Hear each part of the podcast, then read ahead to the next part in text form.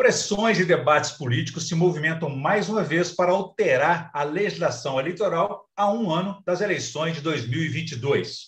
Como que a Justiça Eleitoral se prepara para cada ano lidar com as mudanças, as turbulências que vêm da política e ainda assim manter as suas reconhecidas nacional e mundialmente qualidade, agilidade e eficácia.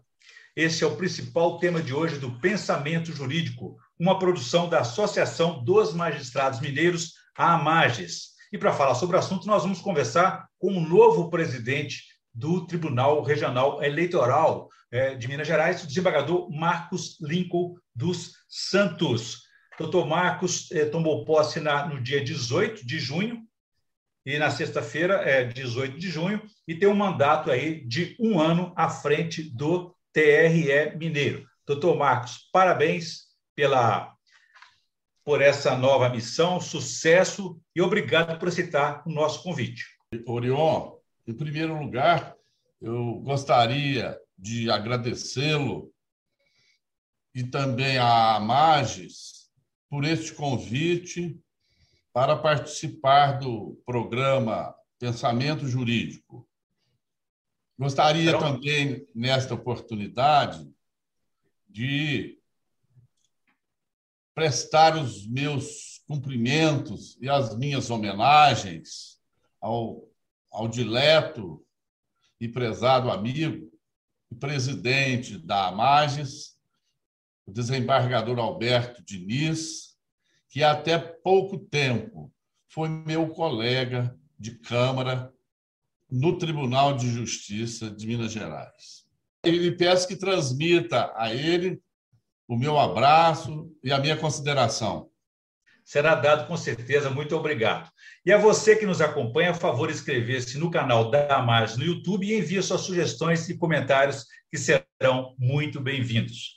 Doutor Marcos, o senhor assumiu a presidência do Tribunal Regional Eleitoral de Minas Gerais ainda no meio de uma pandemia. Né? Nesse contexto, quais são as prioridades de sua gestão no comando aí da Corte Eleitoral Mineira? Orion, para ser sincero e honesto, a, a principal prioridade desta gestão será, evidentemente, a preparação das eleições gerais do ano que vem.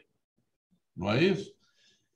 Mas, para tanto, nós estamos tentando, nesse primeiro momento, através de reuniões com os servidores, com a alta direção da casa, fazer a integração do Tribunal Regional Eleitoral com os juízes eleitorais, com os, com os cartorários do interior, para que, dessa forma, possamos verificar as necessidades, as prioridades também de cada região, de cada zona eleitoral, para podermos, então, levarmos a bom termo essa nossa é, principal meta, que é a preparação das eleições do ano que vem. E, logicamente, que outras ideias, outros propósitos estão sendo estudados com, com a casa, com a direção, com o vice-presidente vice e corregedor desembargador Maurício, que é meu fraterno amigo, não é? com o diretor-geral do Tribunal de Justiça, que eu redesignei na, na sexta-feira mesmo, que é o doutor Maurício Caldas Melo, com o doutor Paulo Tandurini, que é o, o meu juiz auxiliar, que me acompanhou é, na Corregedoria de Justiça e agora aceitou continuar comigo aqui na presidência e, com certeza, prestará da mesma forma, um excelente trabalho. Em princípio, são essas as nossas metas e prioridades. Muito bem. Sr. Marcos, agora, aquele magistrado que desembarcou lá em patrocínio, em 1989, e que 30 anos depois aí é, assume esse grande desafio na sua carreira. O senhor já imaginava lá atrás que poderia chegar nesse momento, nesse, nessa altura da carreira do senhor? Orion, para ser sincero, não imaginava. Quando eu ingressei na magistratura, eu tinha aproximadamente 30 anos, 31 anos de idade. Sempre vivi e me criei no interior, lá em Eloy Mendes, que eu gosto sempre de, de falar que eu sou de Eloy Mendes. Nasci, me criei lá, casei lá, não é? Meus filhos nasceram todos lá. Tive uma vida profissional na advocacia por alguns, por alguns anos, oito anos aproximadamente, nove. Quando, quando formei em Direito, em 1982, eu concorri a uma vaga no Legislativo Municipal e eu, eu, era, eu era professor lá, é, no ginásio São Luís Gonzaga, São Luís Gonzaga, onde também lecionava a minha, a minha atual esposa dois adolescentes praticamente, ou jovens, né? E começamos a vida ali lecionando, advogando. E no, no interior, que advogado, fatalmente, ele tem que entrar na, na política, não é? Então, em 92, eu me aventurei e acabei me elegendo vereador lá na cidade. É, o que muito me honrou, evidentemente, né? na militância política, na Câmara de Vereadores, a, a qual eu fui secretário da mesa no primeiro ano, no primeiro, na primeira legislatura. Uhum. E depois me elegeram presidente da Câmara.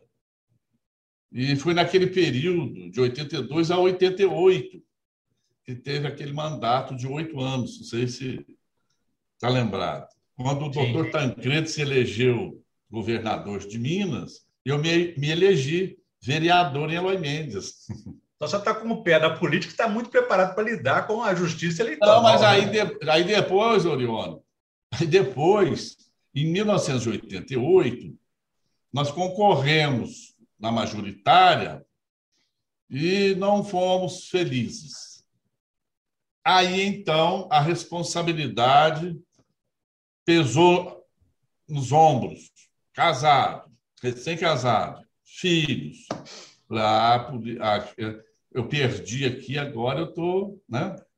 E aí eu resolvi, fiz concurso para magistratura.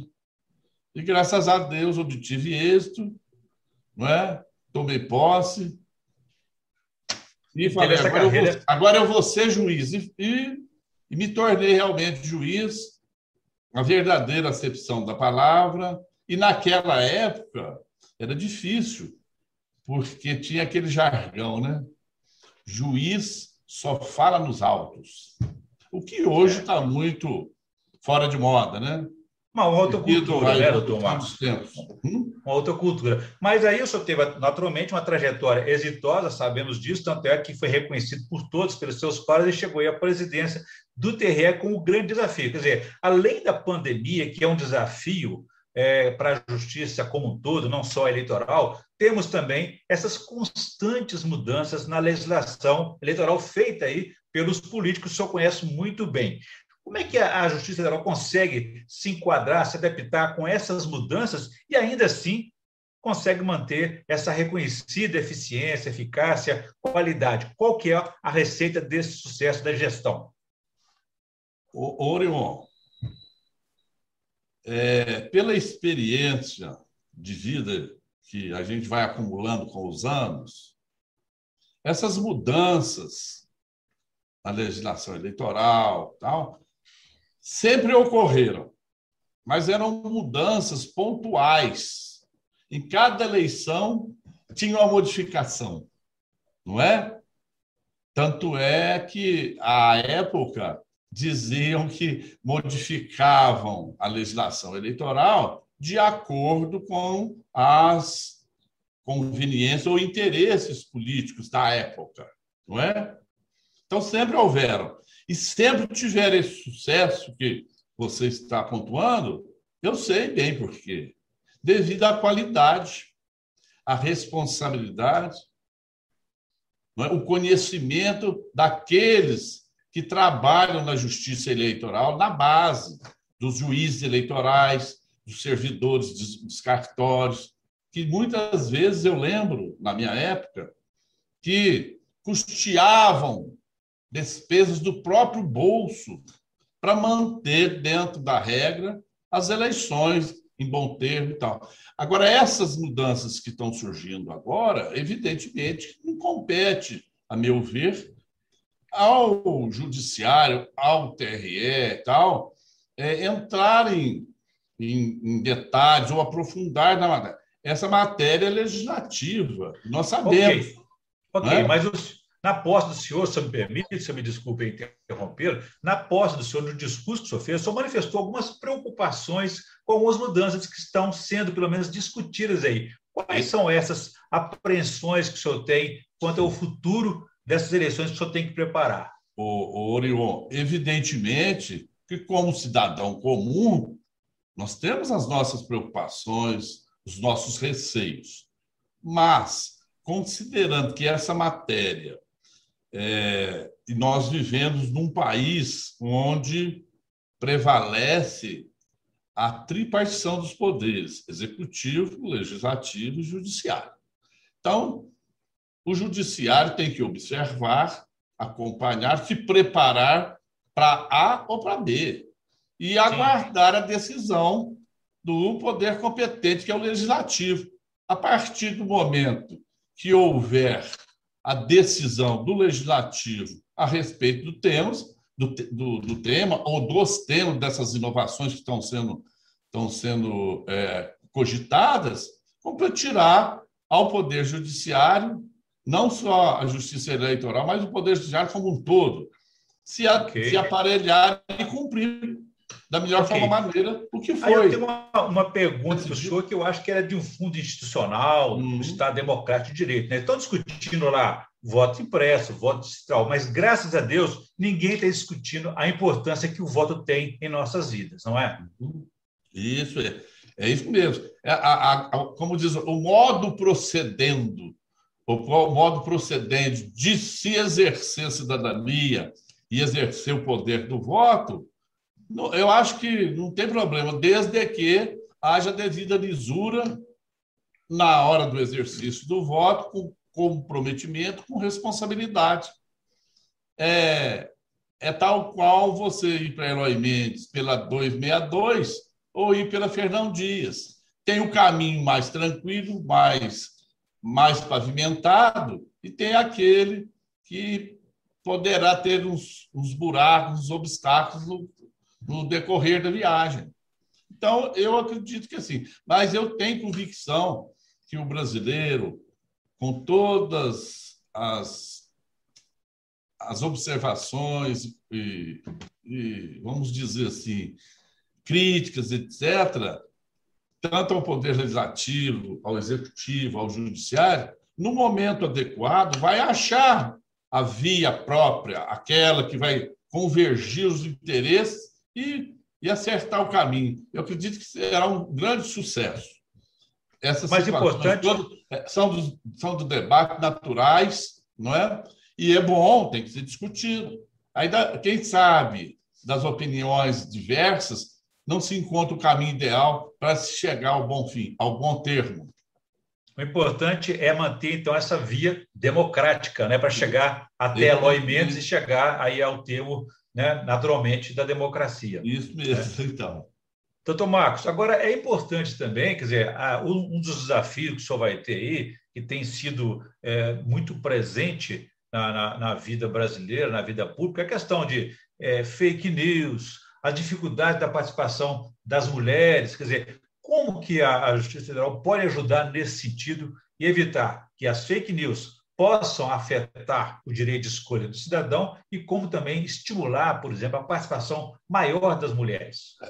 Eu acho que é para ter um maior protagonismo, assumir a responsabilidade de orientar os eleitores, orientar o cidadão da responsabilidade que cada um tem ao exercer essa, esse direito.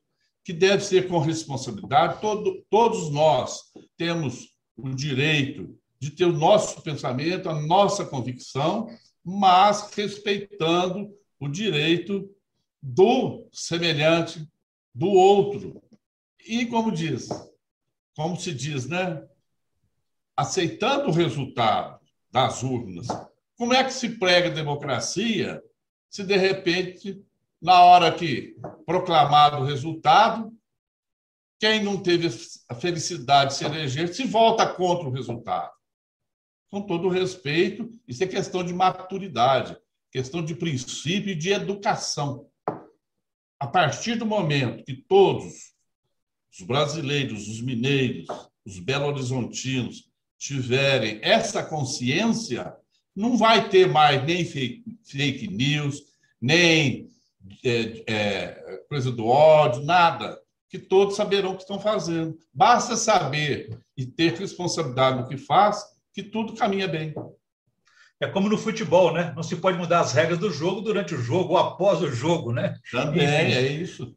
Agora, doutor Marcos, é uma questão importante que eu gostaria que o senhor contasse para a gente, porque fala assim, ah, o mandato do presidente é de um ano apenas. Quer dizer, o que, que pode ser feito nesse período? Mas eu acho que essa construção ela vem de antes. O senhor, por exemplo, foi corregedor é, do Tribunal Regional Eleitoral. Qual que é a importância que a corregedoria tem para a manutenção da qualidade, o aperfeiçoamento do magistrado, da magistrada, do servidor e da servidora? Oriol, você está fazendo uma pergunta para mim que eu tive a oportunidade de fazer uma referência bem simples na minha manifestação de sexta-feira. o exercício da, da corregedoria, nesse ano que passou, de julho, de junho né, do, de 2020 até 18 de junho de 21 agora, que terminou meu período lá, me, me serviu para conhecer realmente a estrutura do poder eleitoral de segunda instância. Da primeira instância, como eu passei em várias comarcas do interior, né, nessa, nessa peregrinação de carreira, eu conhecia razoavelmente bem. E me serviu de orientação para poder até exercer a presidência. Ao tomar conhecimento das dificuldades, das necessidades das zonas eleitorais, e, e, e por isso é que nós estamos preparando agora um, um projeto para valorizar os juízes das zonas eleitorais, os juízes do interior, os serventuários de cartório, atender a necessidade até, até mesmo recursos humanos, que a justiça eleitoral no interior é carente. Pelo que a gente está verificando, há zonas eleitorais que conta tão somente com um servidor.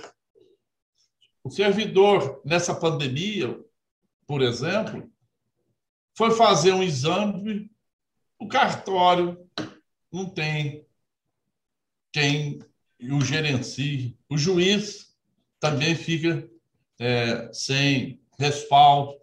Então, essa preocupação nós tivemos e, e pudemos é, ter, colher lá na corregedoria, porque nós fizemos avaliação, uma avaliação das eleições, ouvimos todos os juízes das 304 zonas eleitorais de Minas Gerais, os chefes de cartórios, os colaboradores, e temos um retrato de tudo aquilo que se passou, das dificuldades, dos êxitos, e essa esse retrato, vamos dizer assim, que nós tivemos, está servindo de, de orientação para o nosso programa agora nesse ano. Como você falou, é muito pequeno, por isso que eu brinquei no início, antes de gravar, que já o meu mandato já está terminando, já passaram quatro dias e, e nós somos só na, Entendeu? Só na conversa. Vamos, mas,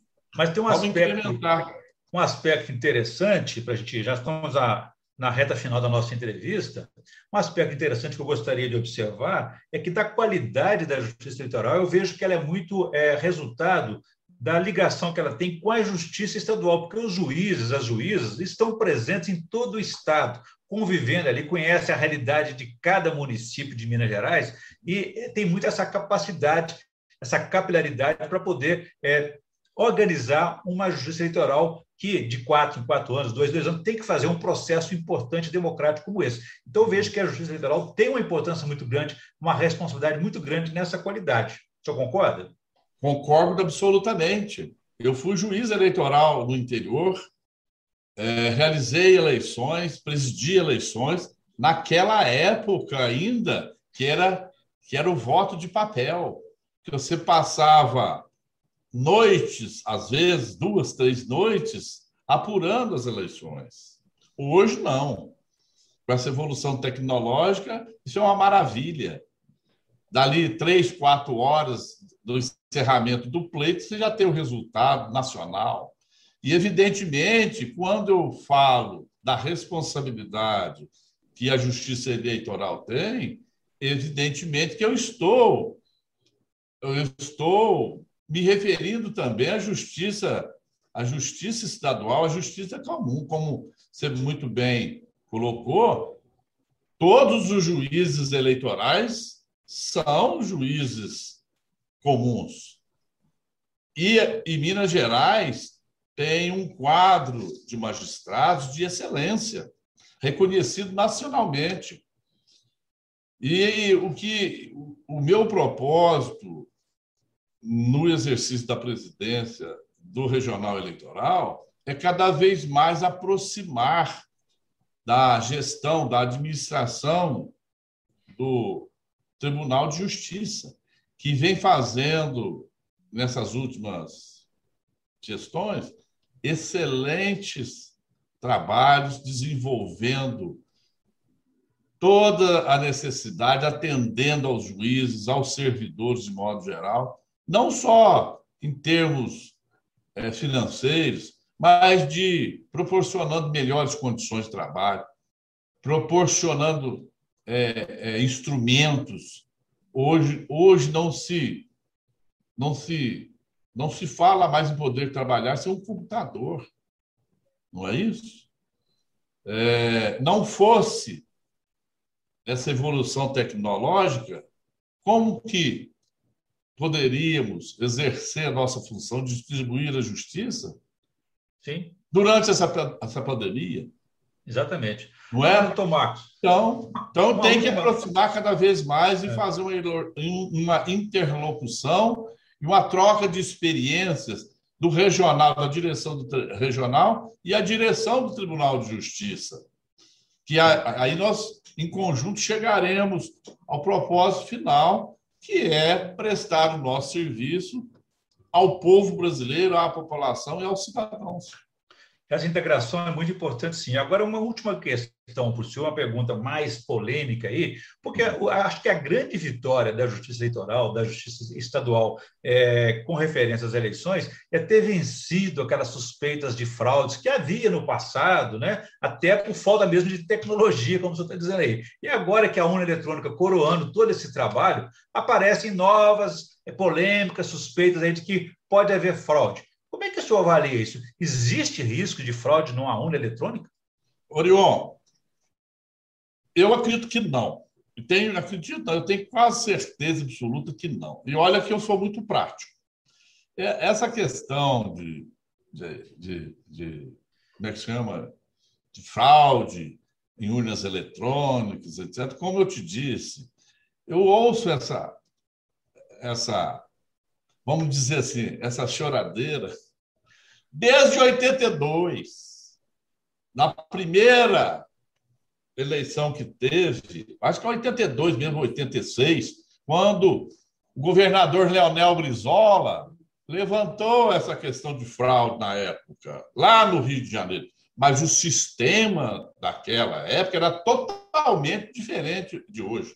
Hoje, o sistema de votação é do próprio tribunal, do próprio, próprio, da própria Justiça Eleitoral. Entendi. Pelo que eu conhecimento que eu tenho, evidentemente que eu não sou especializado na matéria, mas tenho os técnicos, os especialistas, é, as informações é que não existe a mínima possibilidade de se fraudar uma eleição eletrônica. Entendi. Então, mas isso aí é do jogo político. É então, como o senhor disse, que, né? Nós temos que aceitar e, como disse, ter a responsabilidade de, de orientar a população, orientar o povo de que esse risco não existe. Ou seja, é choradeira de quem perde a eleição ou tem medo de perder uma eleição. É, e o senhor colocou muito bem também aí que havia um período que era da ditadura, 82, 83, o fim de uma ditadura militar, e depois a democracia veio abrindo novos caminhos, né? É, como, Henry, como você está vendo, nós estamos passando um período é, grande, já praticamente de 30 anos ou mais, de plena democracia. Tivemos dois impeachments de presidente da República e, e, e as instituições foram preservadas. Então, é a matu, um pouco tem que ter maturidade e responsabilidade para conduzir o país, o Estado, o município, aceitando a vontade soberana de quem manda, o povo brasileiro. Muito bem. Doutor Marco, como eu faço em cada entrevista, eu peço à nossa entrevistada, entrevistada, para fazer uma indicação de leitura de livros para essa quarentena, essa pandemia. O que, que o senhor pode indicar para nós, por favor? Orion, se eu fosse, se eu fosse realmente dizer, eu teria uns três ou quatro ou cinco que eu, tô, eu estou lendo simultaneamente na minha cabeceira. Cada, cada noite eu leio um capítulo de um livro, não é? Eu estou lá com o fator Churchill, né? Estou lá com a minha história da Obama, estou lá com o como as democracias morrem, não é isso? Então, dessa, essa vida doida, às vezes você perde sono, insônias, Aí, no momento, você pega um desses livros e lê lá um capítulo, etc. Então, um que eu estou, como diz, ainda mais agora, no exercício da, da presidência do tribunal e também na corregedoria, que eu estou gostando muito e até aconselho, aconselharia a todos os que militam ou na política ou na justiça eleitoral, não é? ou com o poder em si, até mesmo os, os prefeitos, deputados, senadores, vereadores, que ainda não tiveram oportunidade desse, esse como as democracias mortas, que ele faz uma, uma estrutura, uma resenha de realmente como que, como, como é ou como são né, as entranhas do poder. Muito bem, boas indicações, com certeza, e bons conselhos para quem quiser ler mais de um livro, não é isso? Muito bom. Cada Doutor hora lê um capítulo. Doutor Marcos Lincoln Santos, presidente do Tribunal Geral Eleitoral de Minas Gerais, muito obrigado pela entrevista. Discutimos aqui, debatemos os desafios da Justiça Eleitoral para as mudanças que vêm na legislação, que podem vir ou não, e provavelmente também a questão da pandemia, as dificuldades, os desafios, para levar cada vez mais essa qualidade da prestação jurisdicional da Justiça Eleitoral. Muito obrigado pela entrevista, foi um prazer. Eu que agradeço, Adriano. Espero uma outra oportunidade poder também colaborar com os temas mais, os temas mais atuais e, e mais próximos da, da, da, da nossa missão, que é preparar as eleições do ano que vem com certeza não faltará oportunidades. E a você que nos acompanhou até aqui, você pode ver e rever esse programa nos canais da Amagens, no YouTube, nas redes sociais e também no site da associação. Vamos ficar por aqui. Obrigado e até a próxima.